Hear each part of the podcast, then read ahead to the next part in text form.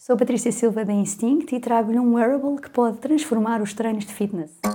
Hot Toast. Um treino de duas horas pode ser feito em 20 minutos, com a vantagem de ter a mesma eficácia.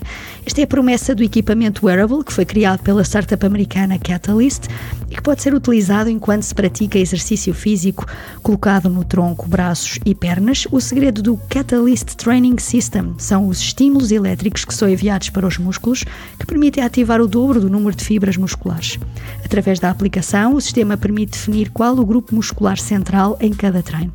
A app da Catalyst oferece também o catálogo de treinos on demand que podem ser personalizados com base em objetivos.